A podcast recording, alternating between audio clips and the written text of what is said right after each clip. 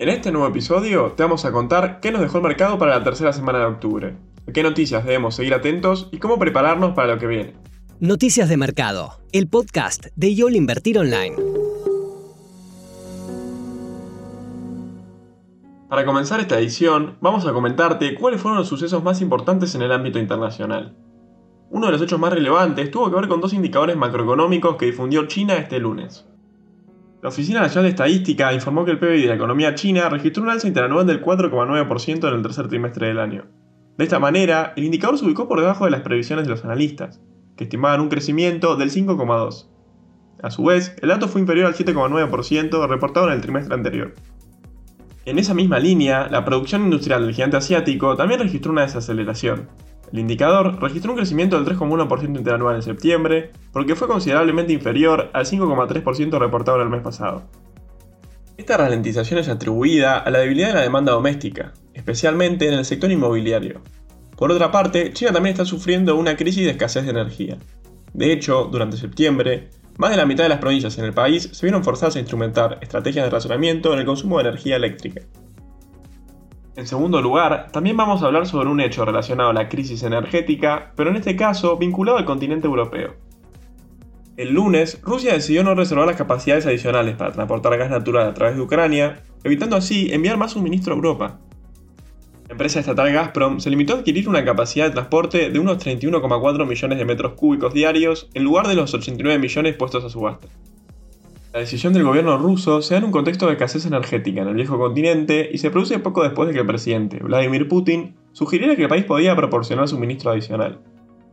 Suba de gas en Europa responde a una temporada inusualmente baja para la generación de energía eólica en la región, lo que, junto con el cierre de plantas de carbón y energía nuclear, ha generado un escenario muy particular, que incrementó de forma inesperada las presiones sobre los precios, que ya venían recuperándose con el fin de las restricciones de la pandemia. Entre el aumento de la demanda otoñal la falta de inversión de capital vinculada a una campaña de energía verde y los suministros inestables de Rusia, los precios de gas se han elevado hasta 6 veces lo que valían el año pasado en el continente europeo. Por su parte, Gazprom se ha visto beneficiada de este acontecimiento inesperado y sus acciones han casi duplicado su valor en lo que va del 2021. Para las personas interesadas en invertir en esta empresa gasística, es importante aclarar que cuenta con CDR, porque puede comprarse en el mercado local desde la plataforma de Ion Invertir Online. Entre lo más importante de esta semana en los Estados Unidos, este viernes el presidente de la Reserva Federal, Jerome Powell, dijo que la Fed debería comenzar la reducción de su compra de activos lo antes posible. De esta manera, el funcionario confirmó que está a punto de comenzar el proceso conocido como tapering.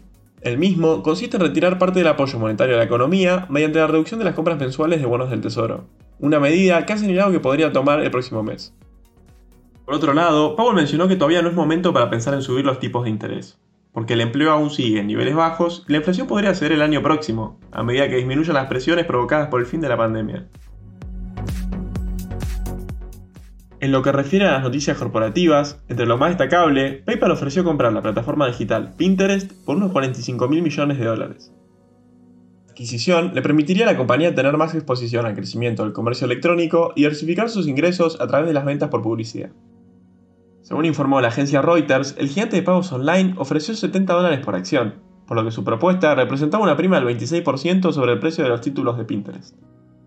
Luego de conocerse la noticia, las acciones de PayPal cayeron casi un 5%, mientras que las de Pinterest se apreciaron más de un 12%. Siguiendo con el mundo corporativo, ahora nos toca hablar de la temporada de balances en los Estados Unidos y las mayores sorpresas que nos ha dejado en esta semana. A continuación, detallaremos los puntos más relevantes de cada una de las empresas. En primer lugar, tenemos a Snap.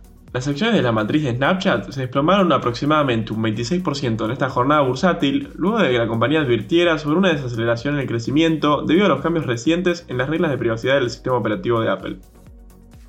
El problema con estas nuevas reglas es que dificultan la recopilación de información de los usuarios y la segmentación de los anuncios. A pesar de lo mencionado, Snap superó las estimaciones de los analistas en 9 centavos, obteniendo una ganancia trimestral ajustada de 17 centavos por acción, mientras que sus ingresos estuvieron levemente por debajo de las previsiones de Wall Street. Uno de los balances más esperados fue el de Netflix. La plataforma de streaming presentó resultados el martes e informó ingresos por 7.480 millones de dólares, en línea con las expectativas del mercado. En cuanto a su beneficio por acción, este se ubicó claramente por sobre las estimaciones de los analistas. A su vez, la compañía también superó las expectativas del consenso en lo que refiere a suscriptores, alcanzando 4,4 millones durante el tercer trimestre de 2021, y también anunció que espera duplicar esa cifra para el último trimestre del año. A pesar de la corrección que registró la acción al día siguiente de presentados los resultados, desde allí logró hilar una suba de más del 5% durante las ruedas siguientes. En tercer lugar, otra de las sorpresas negativas ha sido Intel, el mayor fabricante de circuitos integrados del mundo, que cayó un 10% en las operaciones de la rueda del viernes. Uno de los motivos de la caída se explica por su proyección de márgenes de beneficio más bajos para los próximos años debido a las inversiones que mantiene en curso para ampliar su capacidad productiva, donde destaca la nueva planta en Arizona que costará alrededor de 20 mil millones de dólares. Además, al inicio de esta misma semana, Apple lanzó oficialmente sus nuevos MacBook Pro, los cuales no incluyen procesadores de Intel. Si bien esto era algo sabido, el hecho de que haya finalizado por completo la sociedad Intel-Apple también repercutió en la cotización de la compañía de chips. Por último, debemos informar que Intel informó ganancias trimestrales ajustadas de 1 dólar con 71 centavos por acción, superando la estimación del consenso de 1 dólar con 11 centavos, aunque sus ventas no alcanzaron las proyecciones de los analistas. Finalizando la parte de balances, entre las que sorprendieron de forma positiva se encuentra Tesla, que tuvo una gran presentación. La compañía de autos eléctricos no solo logró superar las expectativas del mercado, tanto en ganancias como en sus ingresos, sino que también informó el beneficio neto más alto de su historia. En este sentido, los beneficios reflejaron un aumento interanual del 389%. Además, los ingresos continúan en aumento, alcanzando de esta manera un ritmo de crecimiento trimestral del 9,4%. Es importante destacar las buenas perspectivas para el futuro de la compañía dirigida por Elon Musk ya que la fábrica que tiene en Fremont logró producir la mayor cantidad de vehículos que en cualquier otro año. Pero, además, se encuentra trabajando en ampliar la productividad de su planta en Shanghái y en construir nueva capacidad productiva en Berlín y Texas. En el marco de un octubre de carácter alcista para los principales índices norteamericanos, tanto el SP500 como el Dow Jones y el Nasdaq finalizaron la semana con rendimientos positivos. La lista la encabeza el SP500, con un rendimiento semanal del 1,64%, seguido por el tecnológico Nasdaq con una ganancia de 1,29% y en menor medida el Dow Jones con un 1,08%. Cabe destacar que tanto el SP500 como el Dow Jones marcaron nuevos máximos históricos durante esta semana. Si ponemos foco en los 11 sectores de la economía representados por sus respectivos ETFs, podemos ver ganancias en todos los rubros por segunda semana consecutiva. En esta oportunidad se destacó el sector inmobiliario, encabezando la lista con un rendimiento positivo por encima del 3,2%, seguido por salud y el sector financiero con subas levemente por debajo del 3%. Por otro lado, los sectores que mostraron el menor rendimiento semanal, aunque igualmente positivo, fueron el de comunicación, consumo básico y materiales, En relación a las noticias de renta variable local, la calificadora de riesgos Moody's Local Argentina estimó que la petrolera YPF recuperará en 2021 sus ventas hasta el nivel de los 11.600 millones de dólares y tendrá un beneficio bruto de explotación de unos 3.700 millones. De esta manera, la compañía tendrá un margen de rentabilidad del 31,7% si es que cumple con las expectativas.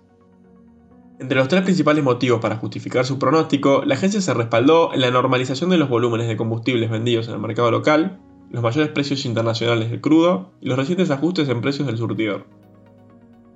Lo que queda de esta sección, hablaremos sobre el buen momento del índice Merval, que terminó la semana con una significativa suba de casi el 6%, ubicándose al cierre del viernes en un nuevo máximo histórico en torno a los 86.900 puntos. De esta manera, marca su segunda semana consecutiva cerrando de forma positiva, acumulando un crecimiento superior al 11%, mientras que, si analizamos en visión diaria, registra una racha de 7 ruedas positivas sobre las últimas 8.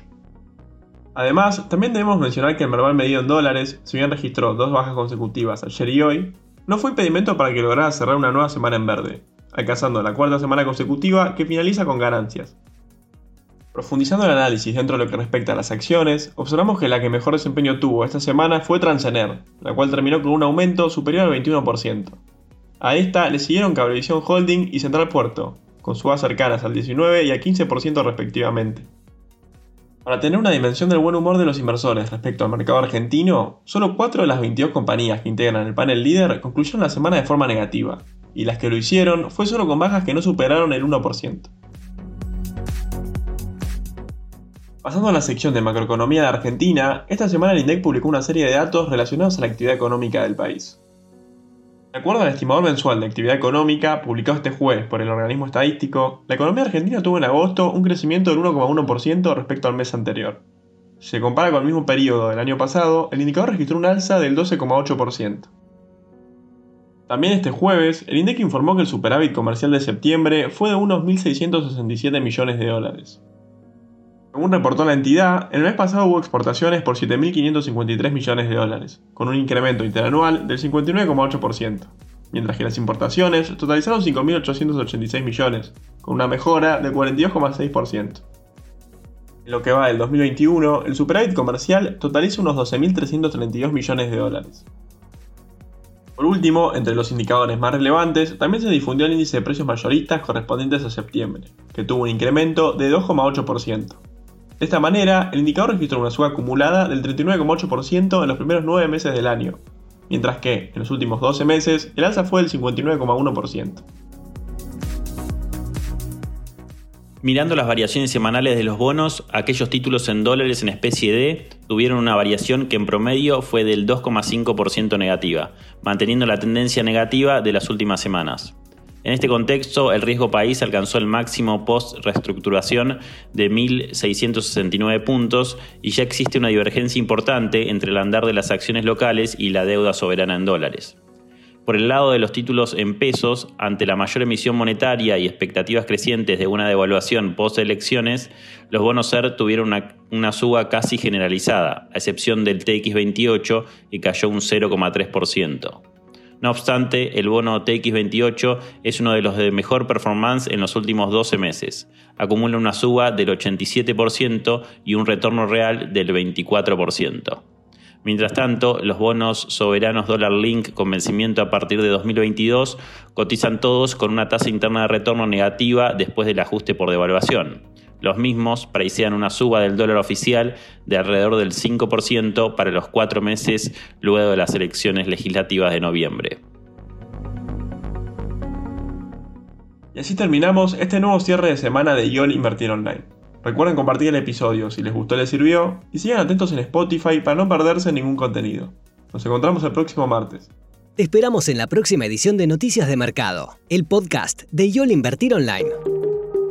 Para más información visita nuestro sitio www.invertironline.com y encontrarnos en nuestras redes sociales.